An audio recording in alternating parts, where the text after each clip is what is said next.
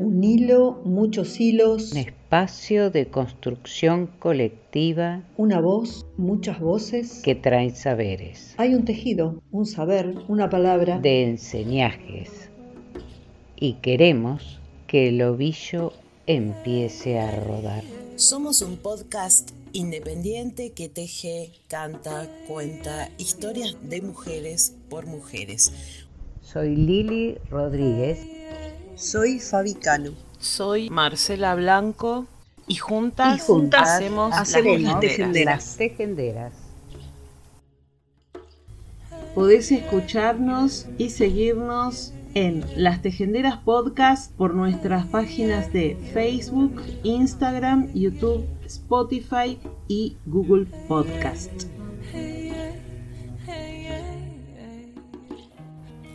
Bordar, tejer es una acción silenciosa, íntima, que deviene en denuncia, puesta en escena en un espacio público. Bordar los pañuelos es darle cuerpo y forma al horror, pero es darle un cuerpo amoroso, un tejido poético a base de un trabajo preciso, delicado, cuidadoso. Bordar es, entre tantas cosas, devolver en amor y en acción directa lo que la violencia siembra con formas del horror, de la injusticia, de la muerte innecesaria y abusiva. Bordar es una forma de resistir en las plazas, juntos, juntas, juntes, con un hilo en la mano, el bordado se convierte en aullido. Un decir colectivo que no debe quedar silenciado. Así en plazas, en espacios públicos, bordamos, tejemos para no olvidar, bordamos, tejemos para visibilizar, bordamos porque no son cifras, son personas, bordamos, tejemos para tejer comunidad.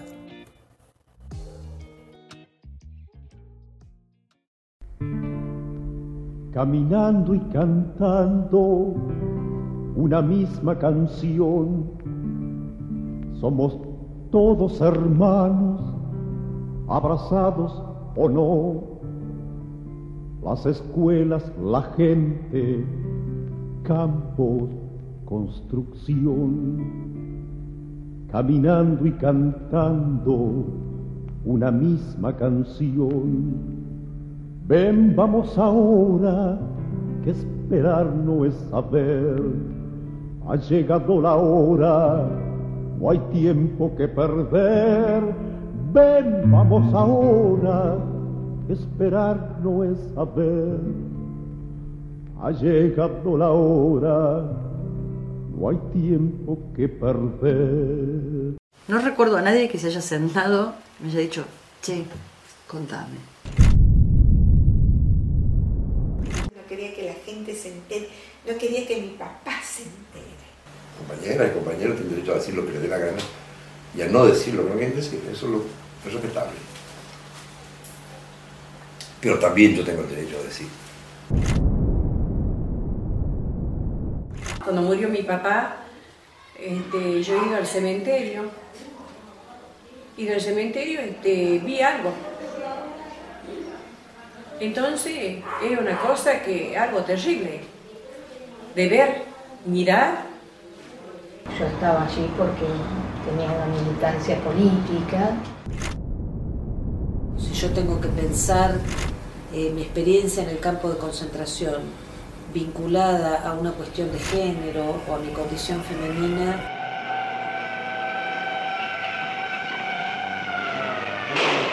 En persecución de un automóvil Fiat 125 color azul. Se efectúan algunos disparos de intimidación. El primer día empezaron los manoseos y los insultos.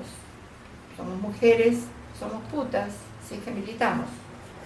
Y yo creo que ahí le pegó en la concepción de madre y esposa occidental y cristiana que tenía el represor.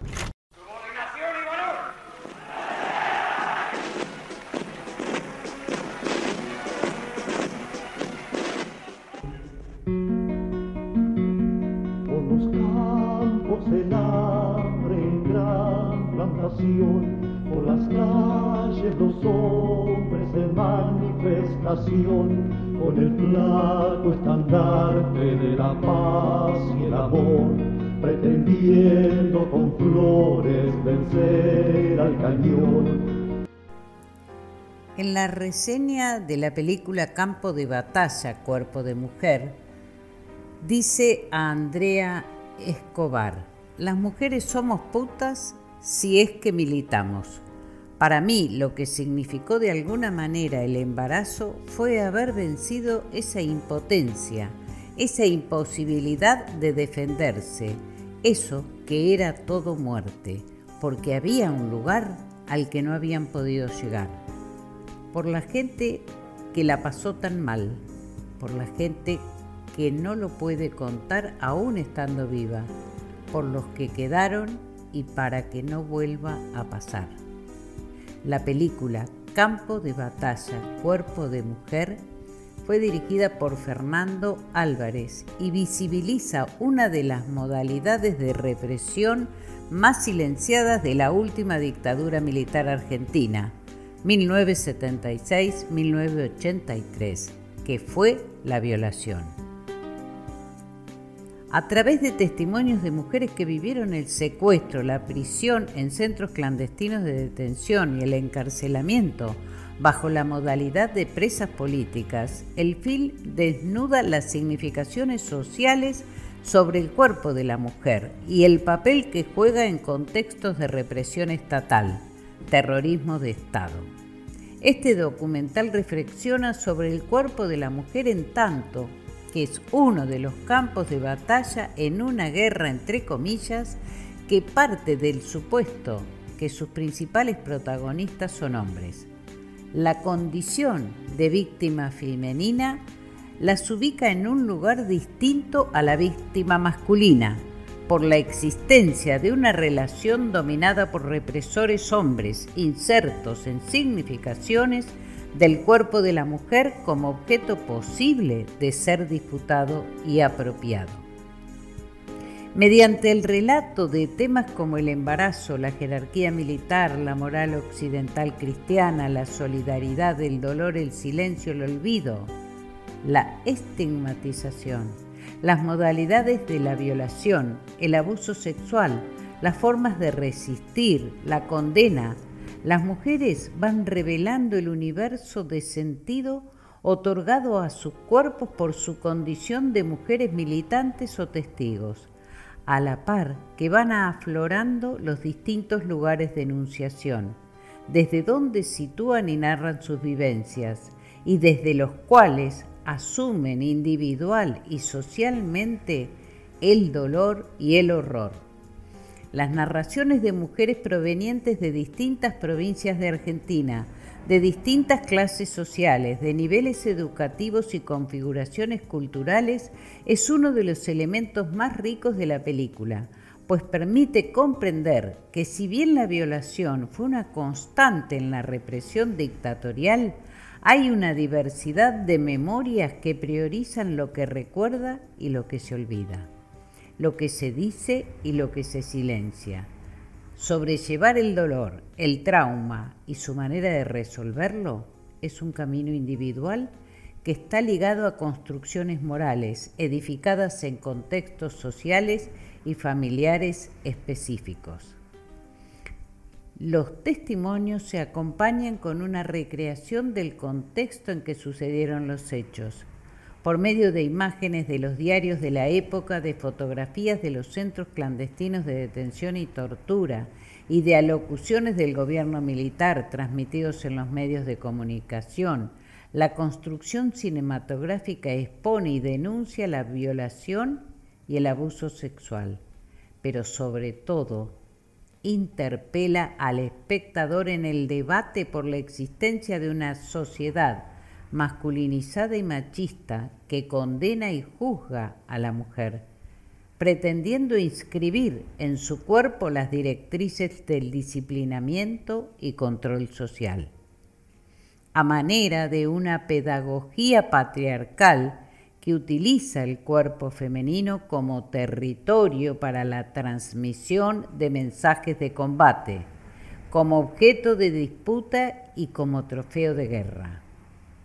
Nos encontramos así con una sociedad que además malinchiza, entre comillas, cualquier desviación posible de una alienación total de la entrega sexual, como lo expone la pregunta de una de sus testimoniantes. ¿Qué pasaría si voluntariamente las mujeres hubieran podido dominar a los represores para obtener algún beneficio individual o colectivo? ¿Estaría mal? La puesta en escena pública de estas memorias subterráneas que visibilizan los crímenes sexuales como una modalidad planeada y sistemática del terrorismo de Estado hace muy poco reconocido judicialmente, también destaca la forma de resistencia y la imposibilidad de una dominación total. La reivindicación del embarazo como un lugar al que el represor no puede llegar. Las respuestas que descolocan al abusador, apelando a su moralidad católica, las tácticas para menguar la violación, las expresiones de solidaridad, son los espacios de libertad conquistados por las mujeres entrevistadas, que enseñan y advierten que son posibles hasta en las condiciones más extremas los quiebres y las fisuras a las pretensiones de alienación absoluta. Ven, vamos ahora, que esperando es saber, ha llegado la hora no hay tiempo que perder. Ven, vamos ahora, que esperar no es saber. Ha llegado la hora, no hay tiempo que perder. El primer fallo que estableció a la violación como un delito de lesa humanidad y por lo tanto imprescriptible fue dictado en el 2010 por el Tribunal Federal Oral de Santa Fe, condenando a 11 años de prisión a Horacio Américo Barcos, un agente civil de inteligencia de esa provincia. Los jueces consideraron al momento de dictar sentencia que la violencia sexual que ejerció Barcos constituyó una forma más de tormentos y por esto un crimen de lesa humanidad.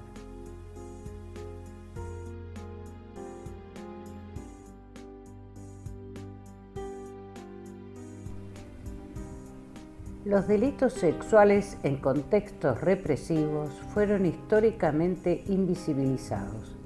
En Argentina durante años los, procesos de investigación y juzgamiento sobre los delitos cometidos por la dictadura cívico-militar eclesiástica soslayaron este tipo especial de violencia como delito autónomo.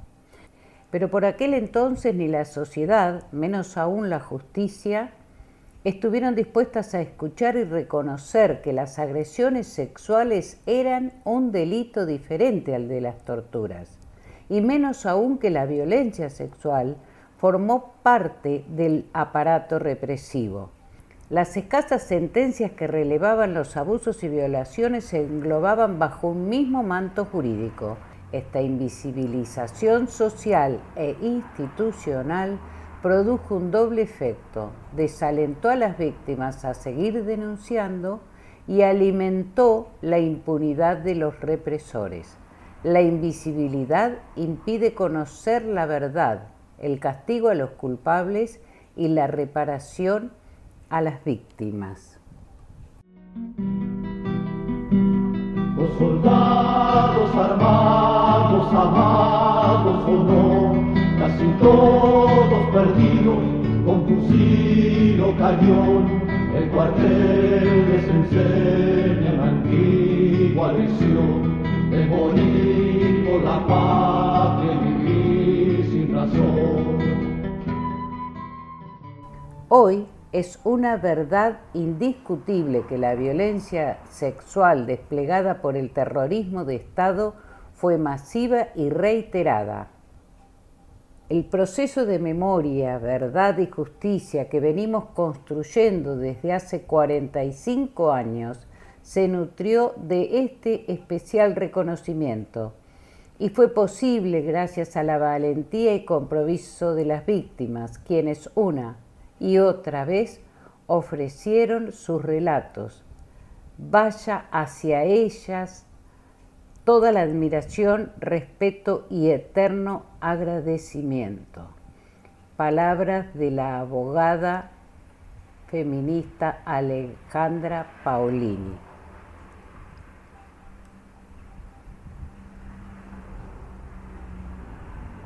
caminando y cantando una misma canción, aprender enseñando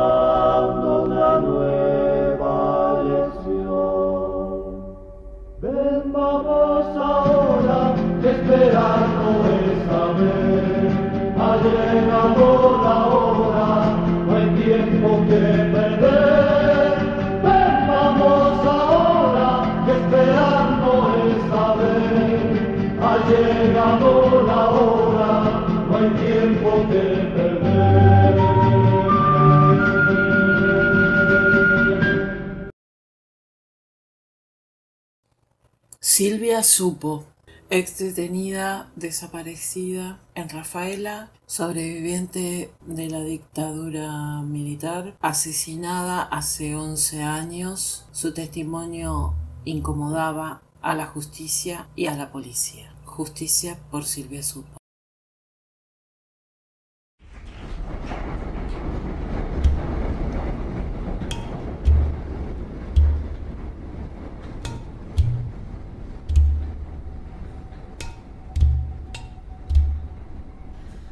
Mañana de sol,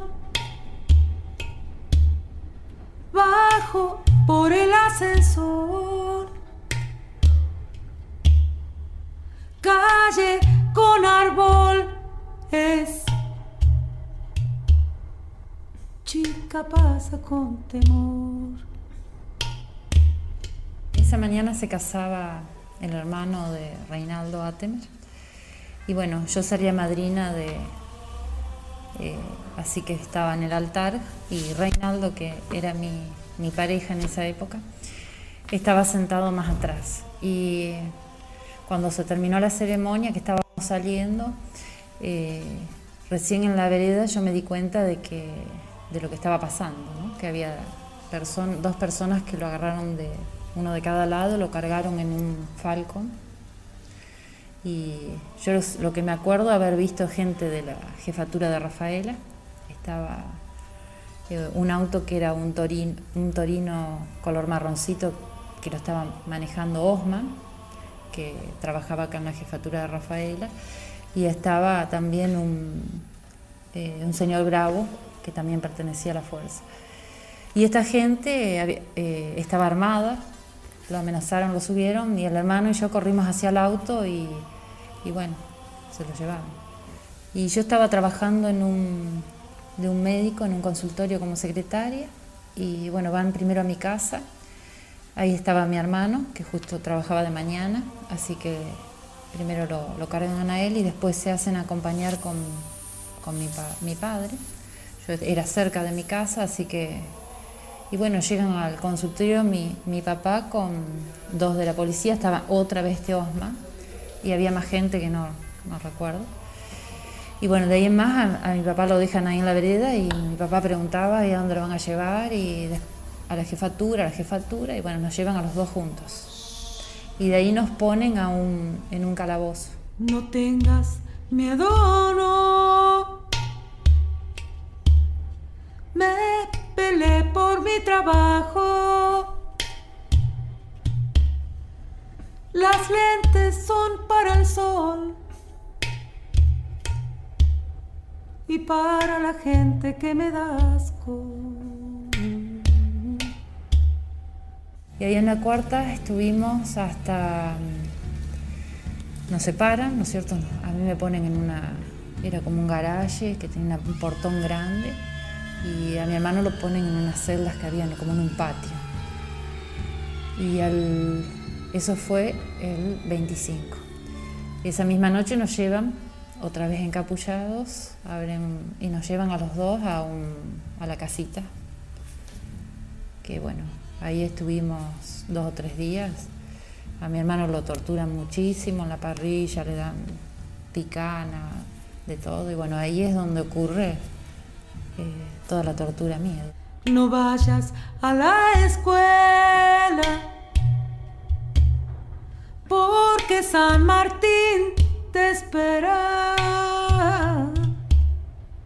Estás todo el día sola y miras a mi campera.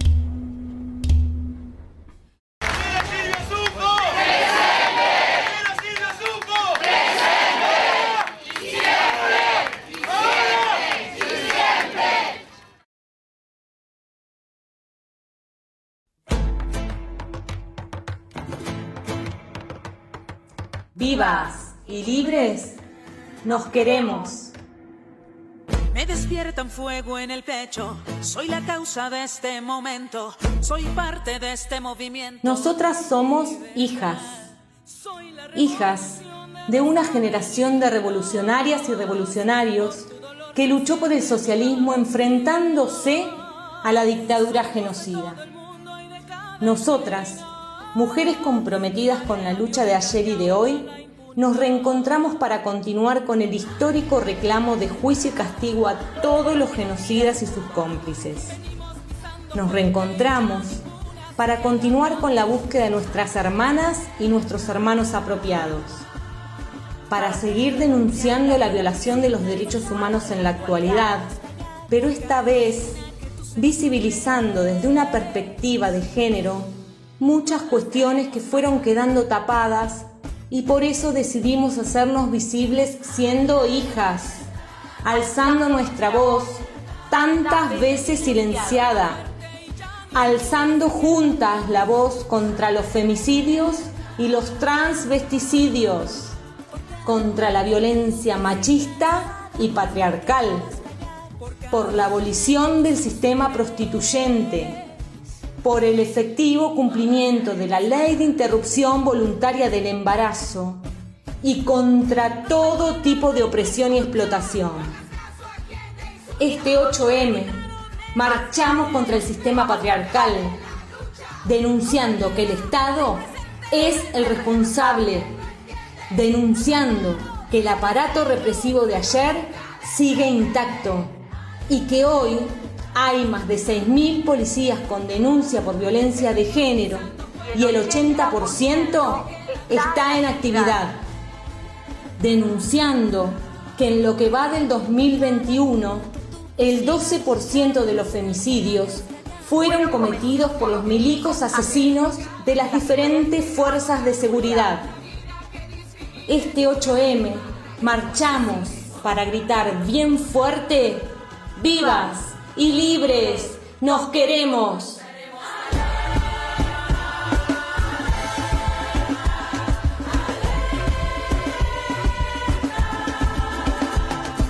Reivindicamos la lucha de las compañeras revolucionarias detenidas desaparecidas. Juicio y castigo a la violencia machista y patriarcal de ayer y de hoy. Si tocan a una, Respondemos todas. No volverán a contar con la comodidad de nuestro silencio nunca más. Basta de femicidios. Paren de matarnos. El Estado es responsable. Todas las mujeres víctimas de las redes de trata y prostitución, presente, ahora y siempre. 30.000 compañeros y compañeras detenidas desaparecidas, presente, ahora y siempre. Alerta. Tejer es una forma de escritura, un lenguaje, un instrumento que refleja la identidad del creador. Es un artilugio de comunicación, una actividad que libera sana y hace que la concepción del tiempo sea otra. Tejer y resistir, tejer para no olvidar. Desde hace días en Alejandro Korn, parte del municipio de San Vicente, se viene llevando adelante la búsqueda urgente de Tehuel de la Torre, joven de tan solo 21 años que se encuentra desaparecido desde el 11 de marzo, cuando llegó hasta Korn por ofrecimiento de trabajo. Por los hechos y mientras se realizan los rastrillajes, se encuentra detenido Luis Ramos, quien aparece como la última persona en verlo ese día y a quien en principio le encontraron en su casa restos quemados y enterrados de ropa y celular que podrían ser de Tehuel. Que aparezca Tehuel ya. Miguel Ángel Bersellini, Ciru, chacabuquense hermano de la vida, trayendo la memoria, encendiendo la llama. Nos relajamos, volamos sobre los cerros, sentimos el aire fresco en la piel y el flamear de las plumas que bordean nuestras alas. Nos dejamos ir con la corriente de los vientos y nos vamos durmiendo comenzamos a soñar. Estamos en Caral. Algunas flautas suenan en la noche del tiempo. Estoica y sideral, la cruz chacana nos señala el destino de sur. Sentimos que tenemos que llegar con un mensaje y como siempre ocurre en los sueños, los pies nos pesan. Queremos apresurarnos, pero alguna fuerza sobrenatural nos lo impide. No servirá de nada si no llegamos a tiempo, o si llegamos cuando todo esté perdido. La tierra arrasada, los montes quemados, los humedales secos y los pueblos alienados por los falsos mercaderes de las cuentas de caracoles, como una pesadilla. Tal vez la misma ciudad fuera la nave lograríamos saltear esas imposibilidades. Acá, como en otros pueblos del futuro, debajo hay otros pueblos de tapiales amarillos, con su colección de huesos, cántaros y tejidos. María del Carmen Pregal, por Ana María Pregal, Anita, su hermana. Carmen era de las tres hermanas, era la menor. Carmen es, un, dolor en el, en el costado izquierdo, porque con 22 años tuvo el coraje, la valentía y el amor suficiente como para comprometerse en, una lucha en bien, de, en bien de las mayorías, en bien de los, de los más desposeídos, pobres. Tenía una sensibilidad especial.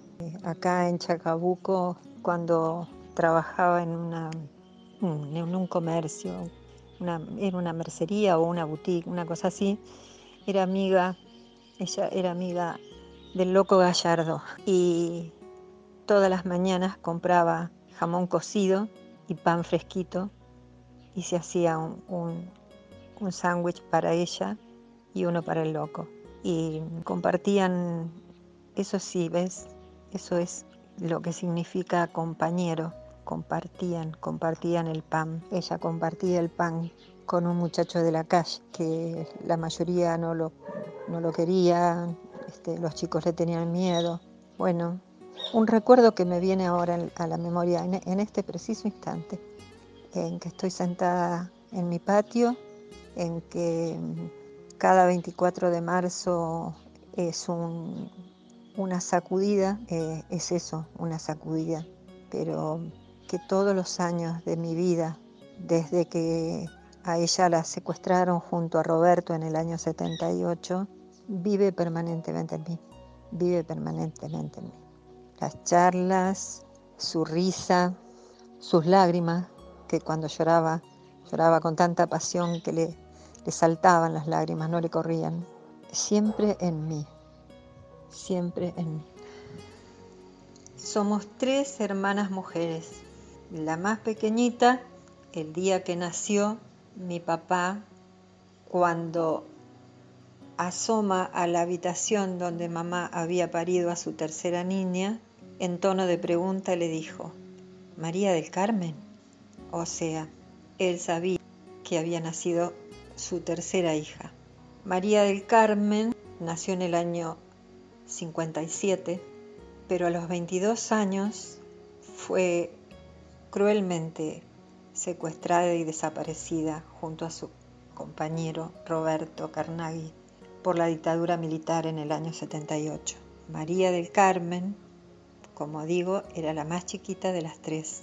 María del Carmen es un bellísimo recuerdo por su persona, por su belleza física, por su alegría, por su sensibilidad, por su voluntad, por su elección de militante en bien de los ninguneados, de los olvidados, de los que no existen según las normas del sistema. Este 24 de marzo eh, es un día en que sacude, nos sacude, pero en mi, en mi caso particular, María del Carmen vive en mí, vive en mí. Es un dolor, es un dolor en el costado izquierdo, como digo, pero vive en mí. Está en mi cerebro su risa, su llanto, sus rabias, toda su belleza. No olvidamos, no perdonamos, no nos reconciliamos. María del Carmen Pregal, nacida el 6 de mayo de 1957 en Chacabuco, detenida desaparecida entre junio y agosto de 1978 en Buenos Aires. Liliana Irma Ross nació en Chacabuco el 14 de septiembre de 1955.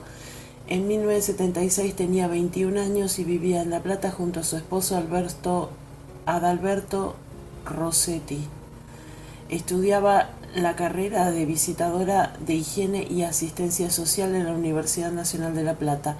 Militaba en la Juventud Universitaria Peronista. El 10 de diciembre de ese año fue detenida en las calles 37 y 11 de La Plata. En el momento de su secuestro y desaparición forzada estaba embarazada de cuatro meses. Por testimonios de sobrevivientes se supo que estuvo secuestrada en el centro clandestino de la sede de los cuerpos de infantería y caballería de la Policía Provincial en La Plata, 1 y 60 en el año 2011 en el marco de la iniciativa latinoamericana por la identificación de personas desaparecidas que lleva adelante el equipo argentino de antropología forense se determinó que los restos inhumados como en el 2 de febrero de 1977 en el cementerio de San Martín pertenecen a Liliana con su identificación se supo que su embarazo no llegó a término, ya que al momento de su asesinato estaba embarazada de cinco meses y medio. Sus restos fueron restituidos a su familia y se encuentran en Chacabuco. José Pepe Casino, por Tere Casino, su hermana. Me pidieron de que hable un poquito de mi hermano, eh, José Casino, Pepe, le decimos. Él era una persona muy bondadosa, muy humilde y muy servicial, a tal punto de que vivía para, para los demás, ¿no? Porque, bueno, para su familia y, y también para todos los que lo necesitaban fuera de su familia, ¿no? En su momento, cuando estaba estudiando en La Plata, eh, bioquímica, y llegaba a Chacabuco. Yo tengo el recuerdo inmenso en mi corazón que lo iba a recibir dos cuadras de mi casa cuando lo veía venir de la estación de micros. Corría a abrazarlo y veníamos eh, abrazados los dos. E inclusive tenía costumbre de llevarme a mí abrazada por todos lados, que los que no me conocían decían, uy, ¿quién es ese chico? Uy, ¿quién es ese chico? Y era mi hermano, ¿no? Eh, esos recuerdos que tengo. Y también que en el barrio nos criamos con muchos varones y yo era una de las pocas eh, jovencitas que vivía en el barrio, así que yo salía de chica con él para todos lados, con todos los amigos, así que eh, vivía permanentemente con él en todas las cosas. Y cuando llegaba a Chacabuco, bueno, él nunca quiso manejar, por ejemplo, autos. Él se manejaba en bicicleta o a pie. Y llegaba a la noche, tarde de La Plata, tipo 12 de la noche y de a la mañana a las 8 de la mañana se levantaba, se agarraba su bicicleta y se iba al barrio a ayudarle a la gente, a levantar casas, a ayudarle a los nenes con las tareas de la escuela. Y esto también lo hacía en La Plata. También visitaba a toda la gente que acá tenían sus hijos estudiando en La Plata becados por el centro de estudiantes y bueno, él llevaba eh, toda esta información de cómo estaba su familia, entonces le comentaba a los chicos estudiantes allá, de cómo estaba la familia, cómo la habían encontrado. Llevaba encomienda de los padres para los chicos de La Plata y también traía información a los padres de cómo estaban los chicos en La Plata, así que era el intermediario de todas estas situaciones familiares. Él realmente era un como hermano, como persona, eh, con una transparencia increíble, con un amor incondicional, a tal punto que yo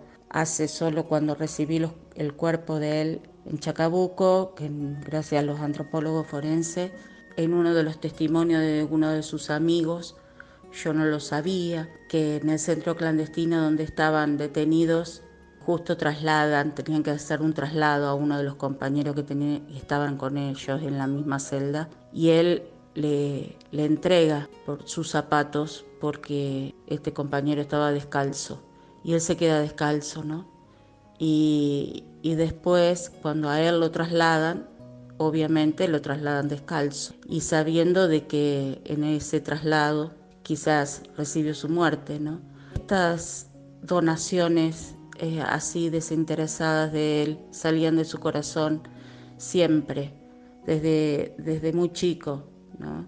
Tengo un recuerdo también mi mamá, por ejemplo, que siempre se enojaba con él porque andaba con los jeans todos rotos, ¿no? Entonces llegaba a casa, entonces mamá siempre salía a buscarle ropa nueva para que se llevara la plata, ¿no? Y a los 15 días cuando regresaba, volvía otra vez con la ropa que tenía, ¿no? Y no la nueva. Entonces siempre mi mamá, ¿y qué hiciste con el pullover que te di? ¿Qué, te compré? ¿Y qué hiciste con el pan, con el jean que te compré? Eh, no, no, mamá, la dejé allá porque para no traerlo en la valija, qué sé yo. Y después me decía a mí, no, se lo entregué a esta familia allá porque uno de los chicos necesitaba y el otro también necesitaba un jean, dice, yo no le voy a dar el jean roto, dice a él que lo necesitaba más que yo. Así que todo así, ¿no? Era donación pura, eh, de un amor increíble, de una sonrisa permanente, de los ojos muy transparentes. Así que bueno, me llevo, tengo en, su, en mi mente, ¿no? Todos estos recuerdos chiquitos y grandes a la vez. ¿no?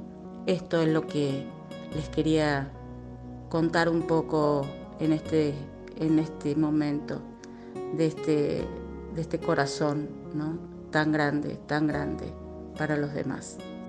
José Alberto Casino, Pepe, nacido en Chacabuco, detenido desaparecido en Tolosa la Plata el 3 de enero de 1977 junto a su compañera Clarisa García. En 2013 sus restos son encontrados en una fosa común de Avellaneda y restituidos a sus familiares en Chacabuco. Eduardo Alberto Cañola nació en Chacabuco el 12 de diciembre de 1954. Estudió la carrera de Derecho en La Plata. Participó en las actividades del Centro de Estudiantes Universitarios de Chacabuco y militó en la Juventud Peronista. Cuando comenzó la dictadura cívico-militar en 1976, vivía junto a su pareja Liliana Pereira en Mar del Plata. El 5 de octubre de 1977, al regresar de su trabajo, fue secuestrado junto a su compañera por un grupo identificado como miembros de la policía. Estuvieron secuestrados en la base Buzos Tácticos perteneciente a la Armada Argentina. En ese momento Liliana estaba embarazada de cinco meses. Se comprobó después que dio a luz a un niño en la ESMA, Escuela de Mecánica de la Armada. En 1985 el cuerpo de Liliana fue exhumado e identificado por el equipo argentino de antropología forense en el cementerio de Mar del Plata. Luego de décadas de búsquedas de la familia junto a abuelas de Plaza de Mayo, en el 2008 Federico, el hijo de la pareja, fue encontrado tras un análisis de ADN en el Banco Nacional de Datos Genéticos. Eduardo continúa desaparecido.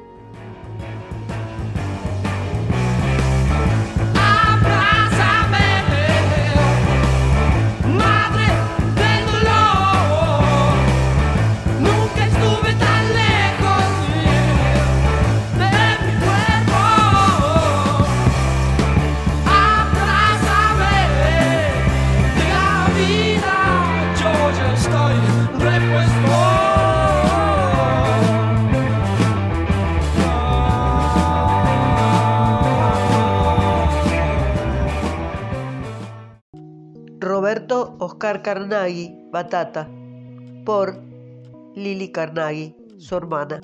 Bueno, Roberto Carnaghi es mi hermano.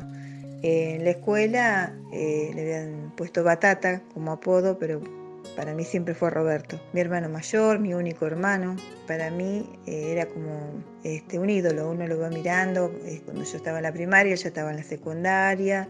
Y después, bueno, sus amistades que venían a casa. Él, él participaba en el coro polifónico. Así que después había ensayos en mi casa, eh, guitarreadas. A mí también me gusta cantar y bueno, juntos cantábamos también. Y nos poníamos a ensayar, él quería que saliera bien, saliera bien. Así que varias, intentaba varias veces.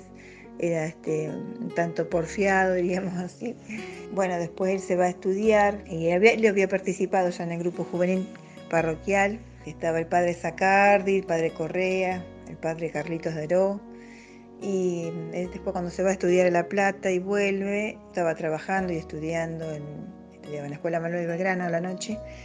Y entonces este, él me dijo, así sentado en un banco en la plaza, siempre cuento esto porque yo me quedé miré escuchándolo, que yo hacía más que él porque en ese momento él estudiaba solamente, pero que mm, le gustaría que yo participara del de, un grupo, podía ser el grupo juvenil, podía haber, había otros grupos, varios grupos en esa época, y que me dice, porque a este mundo hemos venido a hacer algo también, algo por los demás, ¿no? Eh, había logrado ser primera escolta y yo me acuerdo que este, estaba en la escuela y yo me parecía que también tenía que ser mínimamente lo que él, ¿no? Eh, siempre una admiración hacia él. Una muy buena persona que los fines cuando venían a Chacabuco le usaban el auto de mi papá a veces porque cargaban palas, cosas, iban a algún barrio a trabajar, a hacer algo, a colaborar y si había barro, mi papá renegaba porque después venía el auto embarrado y esas cosas, bueno. Y después los planteos y, las discusiones de, cómo él veía las cosas. Eh, mi papá que a lo mejor le decía, bueno, primero estudiar y después te, este, se te quiere dedicar a otra cosa, no hay problema, pero bueno, es, esas cuestiones. Eh, lógicamente después yo él desaparece, yo paso de la edad que tenía él, después tengo mis hijos, mis hijos llegan a la edad que tenía él y ya tienen todos más, la más chica tiene más de 30, así que ahora lo veo chico, ¿no? Como en ese momento lo veía enorme. Eh, así que bueno, eh, ahora lo veo breve. En ese momento, este, con él lo que soñaba yo lo veía posible. Ahora, este, cuando mi mamá tenía miedo, cuando decía que no, yo como que confiaba en él, en lo que él tenía como convicción. Siempre me recuerdo para él y por eso pedimos verdad, memoria y justicia. Roberto Oscar Carnaghi tenía 24 años, era estudiante avanzado de Ciencias Económicas en la Universidad Nacional de La Plata militante de la Juventud Universitaria Peronista. En aquella ciudad vivía con otros estudiantes en la casa de Chacabuco, ya que era originario de esa ciudad bonaerense, secuestrado, desaparecido entre fines de junio y agosto de 1978, junto a su compañera de vida y militancia en el peronismo revolucionario María del Carmen Peregal. Jorge Di Matía, por María Guadalupe Dadamio Di Matía, sobrina nieta. Para mí Jorge significa recuerdos. Es un poco irónico, lo admito. Los recuerdos se construyen con aquellos con los que compartimos momentos y yo con Jorge bueno, nunca llegué a compartir nada. O por lo menos en persona. Lo desaparecieron 21 años antes de mi nacimiento. Pero aún así, para mí, Jorge es recuerdos. Esos recuerdos que yo misma creé imaginando que estuviese acá conmigo. Y son recuerdos porque son tres o cuatro momentos que repito y repito seguido en mi mente. Y son recuerdos porque son inmutables y son persistentes y son recuerdos porque siento que estoy viviendo y reviviendo experiencias, aunque bueno, esos momentos hayan sido creados por mi cabeza. Entonces son recuerdos porque tienen a Jorge, aunque no físicamente, en espíritu. Son recuerdos de cuando le conté que estaba transitando un animal, de cuando le pedí su ayuda como veterinario. Son recuerdos de cuando me acompañó a afiliarme al Partido Justicialista y son recuerdos de cuando me enseñó la marcha peronista. Y no tendré forma de probarlo, pero para mí, juro, Jorge, son esos recuerdos. Y no hay un día que pase sin que yo lo recuerde. Está siempre presente, mi tío abuelo, mi primer compañero. Y los recuerdos se guardan en la memoria, lo que me lleva, inevitablemente, a demandar verdad y justicia y saber qué pasó, demandar saber qué pasó, que hoy no está acá y que los recuerdos que tengo con él están solo en mi cabeza y no en la suya también. Jorge, te quiero, tu familia te quiere, tu familia te piensa, te extraña y te recuerda. Estás presente, ahora y siempre. Haroldo Conti nació en Chacabuco, provincia de Buenos Aires, el 25 de mayo de 1925 hijo de Petronila Lombardi y Pedro Conti, tendero ambulante y fundador del Partido Peronista en su pueblo. Además de uno de los mejores escritores argentinos, fue periodista, piloto de avión, seminarista, navegante, nadador de aguas abiertas, guionista de cine y docente. Militó en el PRT, Partido Revolucionario del Pueblo, y en el FAS, Frente Antiimperialista por el Socialismo. También fue padre, hijo, hermano, compañero y amigo. Un hombre que celebró perderse entre las multitudes. La nostalgia, el desarraigo, el compromiso con su época y una pasión vital por el río, otra de sus grandes revelaciones, son algunas de las marcas que lo acompañaron durante toda su vida. El día 4 de mayo de 1976 fue aprendido cuando retornaba a su domicilio de Capital Federal a medianoche, a su compañera Marta Beatriz Scavac Bonavetti y el bebé de ambos. Allí tenía que aguardarlos un amigo. Al arribar a la vivienda, el amigo se encontraba ya maniatado. Había un grupo de individuos vestidos de civil quienes golpearon brutalmente a la pareja y la encerraron allí mismo, mientras se peleaban por el reparto del botín. Los sueldos de ambos, percibidos esa mañana, efectos patrimoniales de toda naturaleza, dejando escasamente los muebles de gran tamaño. Robaron los originales de todas las obras de Conti y documentación personal. Se llevaron a Conti y al amigo en varios automotores que incluían el propio coche de Conti que tampoco apareció más. Para que nadie pierda la memoria, porque soy parte de esta historia. Están mis hijos, mi madre.